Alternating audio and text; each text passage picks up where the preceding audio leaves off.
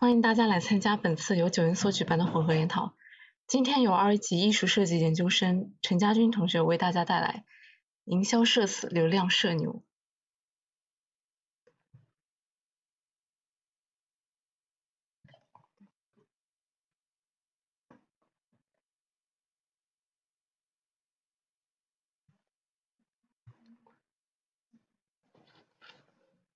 嗯，欢迎大家来到混合研讨。这周是由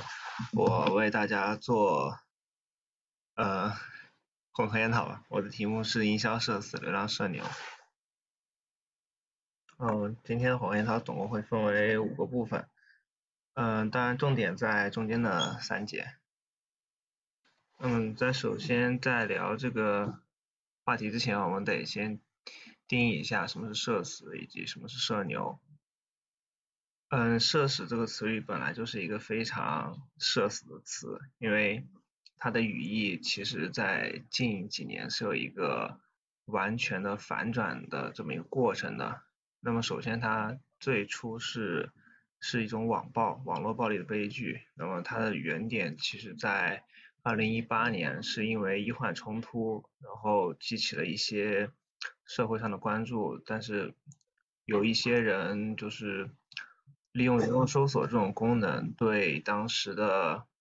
呃医生以及后来对他的患者都进行了人肉搜索，对他发起了网络网络攻击，以至于这个医生没有顶住这种舆论的压力而选择了自杀。嗯，那么这这么这是一件非常沉重的事情，所以社死其实是一个非常沉重的词语在诞生之初。那么它是。如何成为我们每天嘴边的一种笑料的呢？那么这也是一种，这也是一件非常反转的事情。嗯，是去年的，应该是，呃，忘记是什么时候了。就是有有一个非常热门的事件啊，就是一个清华美院的学姐误会她的学弟对她进行性骚扰。嗯，然后她将这个学弟的信息在她的呃个人的。社交账号上进行公布，然后还就是用文字说明说让让这个学弟先在朋友圈社会性死亡，嗯，但是后来发现了这这只是这个学姐过度的敏感，以至于演变成了对这个学弟的污蔑吧，可以这么说，然后也给学弟带来了很多麻烦，然后这个人因为这个事情之后呢，后来就是被网友们称为定姐，嗯，所以。所以“社死”这个词也也因为这个事件变成了一种变成了一种玩笑。嗯，当然，今天我们今天所讨论的“社死”都是下面后面这种，就是它是一种玩笑。嗯，那么关于说到“社牛”就比较难以定义了，因为因为“社牛”它毕竟还是一个比较新的而且也比较短的一个词语。嗯，可以先看一个视频，我是从这个视频中第一次呃听说过社牛这个词语，也是第一次理解了什么才是社牛。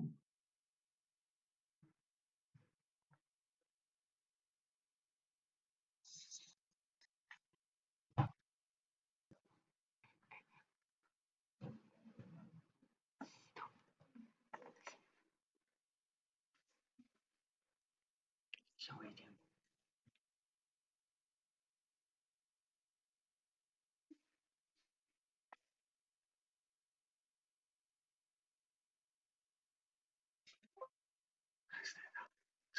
time.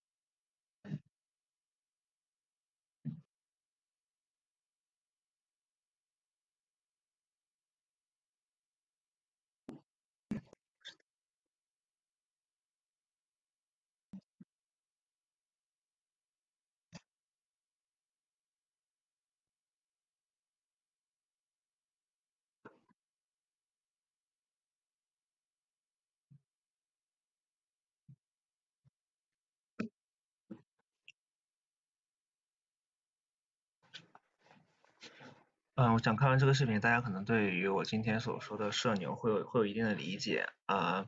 呃，视频里的这个人啊，其实他的本名叫牛玉，但是他也有一个笔名叫春游。嗯，他有一个就是自自己的一个社交账号吧，叫春游哥哥，大家也可以去关注一下。他呢，其实是啊，嗯，就是遭遇过零八年的汶川地震，他是一个幸存者。现在呢，他已经是一个职业摄影师，他也。偶尔会兼职模特的这么一份工作，嗯，左右分别是他参加上海时装周，以及他就是作为汶川地震幸存者参加了二零一八年就是地震十周年的一场马拉松比赛吧。嗯，其实他本人还是就是比较乐观开朗，然后他的故事也是比较励志的。嗯，那么说回社交牛逼症这个词语，当然。当然，这个定义并不一定准确，可能每个人都会有不同的理解。那我在此时的理解就是，它是一个呃比较新的词语，然后也没有非常详细的出处。它目前还只能算作是一个网络流行语，但是它的特点就是与社交恐惧症相反，形容在社交方面不胆怯、不怕生，也不惧别人的眼光，不担心被人嘲笑，能够游刃有余的进行沟通。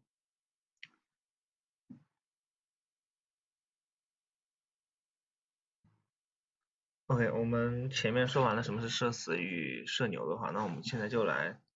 进入今天的真正的主题。那么什么是社死营销？嗯，其实社死营销也是也是相对来说是一个比较新的词语。我们可以从它的始作俑者来进行了解。那么就是 KFC 和原神在呃二一年的三月份推出的。一一个活动吧，就是肯德基推出了一款套餐，这个套餐就叫呃提瓦特乐享桶，然后玩家在购买这个套餐的过程中，只要对于门店的嗯服务员或者是说门店的柜员说出他们的一个口号，叫做一时相逢，尽享美味，嗯，而且最好还是要穿着原神的 cosplay 的服装去进行这么的。一个过程，这是呃最早的我称之为社社死营销的一个活动嘛。嗯，当然这种社死营销就是一旦有一个行业的领头羊开始做了之后，其他的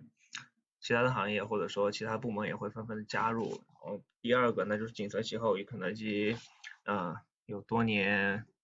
竞争关系的金拱门，对吧？他们紧随其后推出了一个叫做“金饭碗”的活动。那么这个活动相比于肯德基来说，呃，我个人会觉得它更有创意一些吧。啊，这个活动内容也非常简单，只要用户带着一个碗，啊，这个碗只要与“金”这个字有关系就可以，用户自己带碗，然后啊，金拱门就会送给这位用户一碗麦旋风。麦旋风是金拱门就是一款冰淇淋。那么第三个可能大家对于这个会呃更了解一些，因为它的传播效果呃确实非常好，那就是蜜雪冰城他们推出的一个唱歌送圣代的这么一个活动，嗯，大家应该也都是听过，这是一种洗脑神曲，就是你爱我爱你，蜜雪冰城甜蜜蜜这么一句歌词，就是呃当然这并不是蜜雪冰城官方首先发起的活动，只是一些。加盟的门店自己想出来的一些有趣的创意，但是呃它的效果是非常好的。呃，我们简单了解了一下什么是社死营销之后，通过具体的案例，那么我们就是来具体的分销一次完整的社死营销，他们会发生什么，以及会产生什么样的影响，分成哪些步骤。嗯，这里以我。嗯，就是前面三个提到中第一个最早的啊，就是 KFC 和原神的这一次营销作为例子，我们来简单的分析一下他们每一个过程中社死营销在做些什么。那么每个营那社死营销它也是一种营销，营销第一步都是对营销活动进行预热。那么嗯，肯德基与原神的联名也不意外，他们就是嗯预热的过程中还是非常常规的，就是。嗯，制作一些效果图或者说一些主视觉，然后告诉告诉人们，就是告诉消费者会有这么一场活动，然后嗯，公布在互联网上，然后这但是这个过程中，因为它是肯德基与原神的联名，而且原神是在当时非常，呃，现在应该也是非常火热一款游戏，所以它的呃受众群体会非常的多，会进行非常多的二次传播，就是这上面说到的用户在奔走相告的过程中完成了品牌这次营销活动的第一次露出。呃，那么社死营销最关键的过程中，或者说与其他的营销过程中最为不同的一点，就是它会有一个现场目击的情节，或者说一个现场目击的过程，就是在在本次活动中，就是原神的玩家穿着原神里面角色的服装，嗯，去肯德基的门店购买指定的套餐，并且还要说出他们的口号，那就是。呃，意时相逢，尽享美味，然后就是这么一个过程，必然，因为它是发生在呃肯德基这么一个公共场所，而且人流量也是不小的一家快餐店里，然后必然会有很多人在现场哦目击到这么一个过程。嗯，而且现场目击会有更有趣的一点，可能是当时策划也没有想到的，就是这才竟然会有，就是会出现一家门店来了。非常多的原神玩家，以至于肯德基的门店想进去都得排队这么一种情况。然后大家可以看到我们的右下角，这是当时的一张微博上的图吧，就是嗯，可能原生玩家，可能对于完生的原生玩家来说这是一种骄傲，但是对于传播来说这也是一种非常好的效果。就是晚上的十点，结果肯德基的门口还在排队去去进行这么一场营销的过程。那么第三点啊？说设计营销过程第三点就是话题的讨论，其实这个话题的讨论对于呃对于所有的营销来说都是必须会有的一个环节，但是嗯社死营销环节可能在这一环节稍微突出一点的就是它的原创人数不会非常多，嗯或者说包括参与讨论的次数都不会非常的多，但是它的阅读次数是非常多的，因为它是成一个呃。一传十，十传百，这么疯狂的传播一种过程，因为社死本来就是一个会被大众目击，然后可能会有更多的人以凑热闹的身份过来看看到底是什么样的社死，它是以什么样的方式社死，社死内容是什么，呃，社死的程度又怎样，所以，呃，就可能本来就是大家会就是饭后或者说茶话之间找乐子的一个话题，所以它的阅读次数会非常的多，即使不需要非常。即使不需要非常多的人参与，它的阅读也会非常多。嗯，那么最后一个环节可能也是社死营销，嗯，比较独特的一个环节，就是在话题讨论结束了之后，会诞生出非常多的内容延伸品。嗯，因为它是因为它是线上线下结合，那么最终呢，会有一些线下的素材，然后制作成一些。呃，也可以是插画，也可以是视频，或者是一张照片，这些都可以在线上进行衍生。嗯，就比如说有些人会把自己在肯德基参加这场活动的过程拍下来，然后发在网上，作为一种生活的 vlog，给给其他愿意观看的人观看，或者是嗯分享给他的朋友，就是。总之，作为一种记录方式，这可能也是呃现在呃年轻人的一种生活方式吧。像右上角的话，就是可能是某些人呃有一一些人会发生，会用自己的一些专业特长，像他就是嗯根据他参加原神与肯德基联名这个线下活动之后画出的一幅现场的他的插画，然后发在网上，而且他还在当时获得了这个。微博超话里的最热的一个话题，所以，呃，这可能也更加符合这种线上平台的交流方式。那么我们看完了一个完整的社死营销案例之后，我们可以进行一些思考，或者说这个案例这个过程会引发我们一些总结。嗯，先来看，我认为的是。一定被需要的属性，就是对于一个市场营销来，就是一个市场营销，尤其是社死营销这么一个过程中最重要的三点是啊，我归纳出来是强组织、多组合以及延展性。呃，强组织的话就是奢侈营销，它虽然就是可以做到事半功倍，但是在它的前期的策划以及在过程中的每一个环节的节奏的把握也都是非常重要的。像比如说前面看到的呃蜜雪冰城他们他们的那种唱圣诞呃唱歌送圣诞的活动。并没有做到全国统一，甚至都没有做到一个城市内的统一，因为它只是一些线下的加盟商临时想出来的主意。等到官方再去注意到这件事情的时候，其实它已经产生了一些负面的影响。就比如说有人在线上听说了这个活动，结果去线下照做了，结果店员告诉他对不起，我们这个门店没有这样的活动，啊，这可能就会造成一些嗯没有必要的误会，所以。对于社死营销来说，组织力是非常重要的。那么第二点就是多组合，因为社死营销按照前面我们说到的，需要预热、现场目击，然后话题讨论，最后还要进行内容的衍生，这其实是一种线上线下又回到线上又回到线上的这么三步三步走的一个过程吧。所以，所以在这个活动中，我们不仅仅是对于一个普通的营销活动需要做的一些物料，更多的其实还需要对于线上的宣传进行一些呃提前的一些准备，或者说会不会因为线上的二次传播过程中引发了一些非常负面的影响，这些都是在呃在前期就要考虑到的，所以可能会除了更多的准备营销过程中的物料之外，还要更多的把控营销。到线上这样线上发酵之后的它的一个舆情的导向，所以这些都是需要被考虑在内的。所以我认为这是一种多组合的营销。那么最后一点其呃是延展性，呃社死营销其实它是一种，嗯可以理解为需要用户积极参与的一种，或者说需要用户去自我自己定义的一种半开放性的。营销活动吧，因为，呃，仅仅有了官方的这些内容安排之外，其实，呃，社群营销中能够带来最多流量的还是最后线上的内容的衍生品以及他们的发酵的情况。嗯，所以社群营销虽然是以内容为核心，但是更多的是它背后有什么样的价值值得去挖掘。那么这里我也有一个，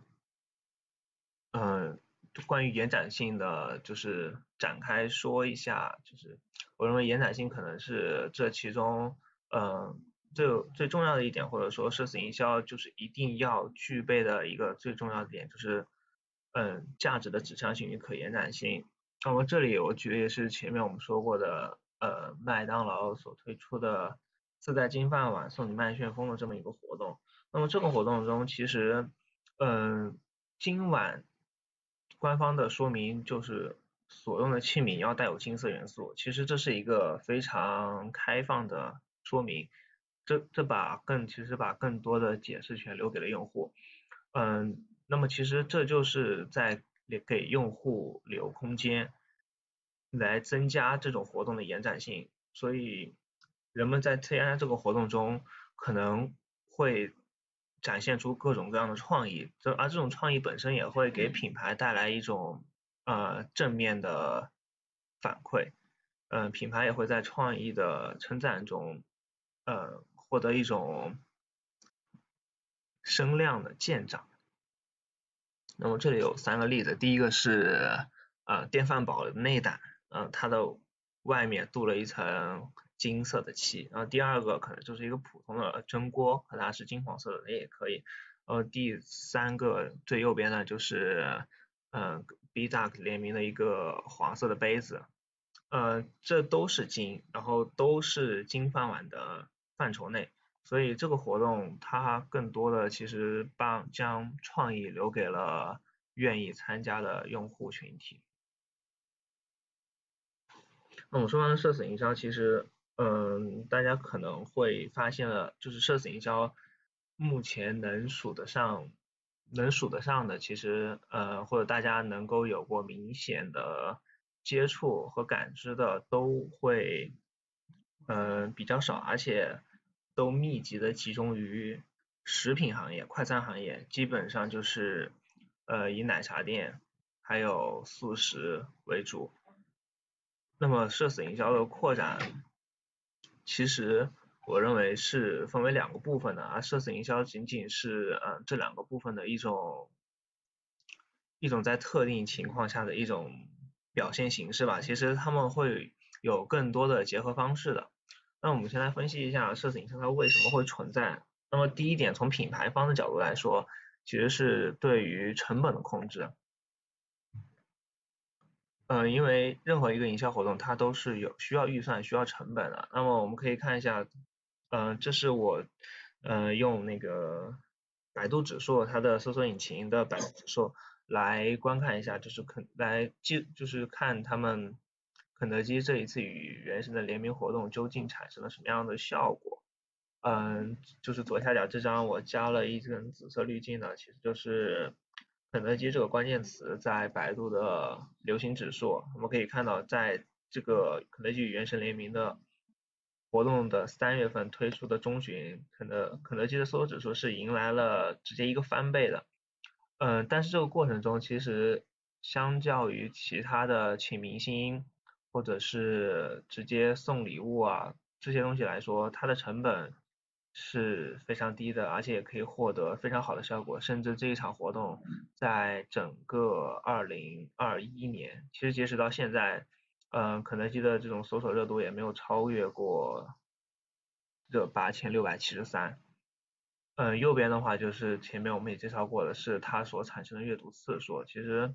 嗯，这个投入和产出比是非常可观的，对于品牌来说。那么第二点其实就是对于个人社交的需求，因为当下的主流的消费群体或者说主要的购买力其实来自于呃 Z 时 Z Z 时代的 Z 时代的这种 群体吧，所以嗯但但是 Z 时代就是可能是嗯怎么说呢也有嗯可能大家更多的是一种。独生子女的情况，或者说大家的竞争压力都是比较大的一种一种群一一个群体吧，所以嗯，所以 Z 时代年轻人可能更多的啊，而且 Z 时代也是就是伴随着中国互联网成长的一代，所以这也是非常关键。这么多的因素加在一起之后，可能嗯会会反映出这时代的年轻人他们嗯也可以说是我们在虚拟世界里的一种情感。情感的需求，或者说在虚拟世界里的狂欢，嗯，因为在线下中其实呃社牛的人是很少的，大家更多的可能是社恐，或者是嗯大家比较保守，所以在在线下的活动中是比较尴尬的，但是线上的话大家反而会嗯放的比较开，所以就是以社死营销为代表的这种营销活动中都是。都是更多的去让大家有这么一种见证感，而不是直接的去参与。但是见证感本身其实也就已经达到了一个营销所需要的目的。营销就是需要更多的人来了解这个产品，增加产品的曝光。嗯，而且是而且社死营销这个过程中，它会有嗯。内容的衍生品，那这内容的衍生品其实更多的就是在流媒体的平台上，以短视频或者是中长视频这么的一一种形式记录下来，形成自传播。其实这也为，嗯，就是对一些，因为大家 Z Z 时代也是一种比较愿意展现、愿意记录的一个群体嘛，所以。相当于在为他的目标群体输送了一个话题，给了他们创作的延展性，所以这是这其实对于品牌来说，以及对于他消费者来说，可以说是一种比较双赢的一种局面吧。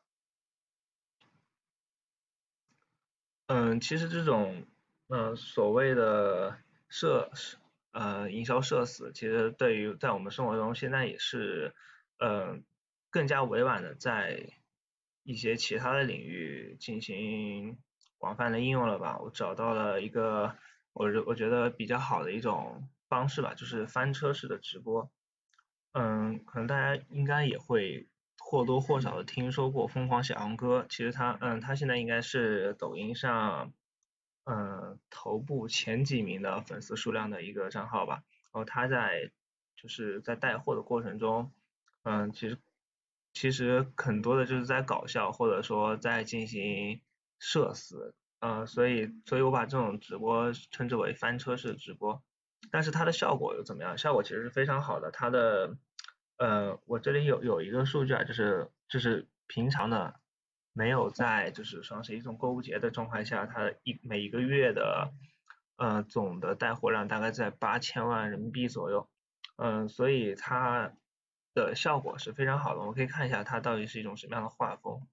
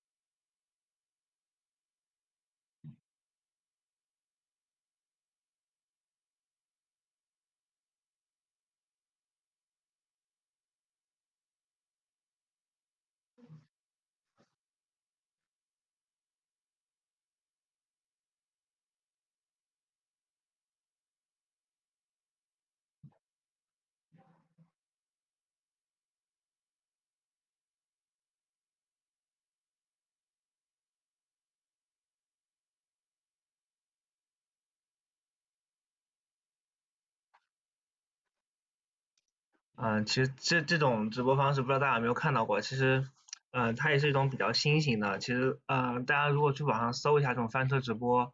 嗯，最最著名的可能是一最或者说最早的可能叫黑蒜，就是黑蒜姐，就是她一边说那个蒜很甜，但是一边自己被酸哭了这么一个场面嘛。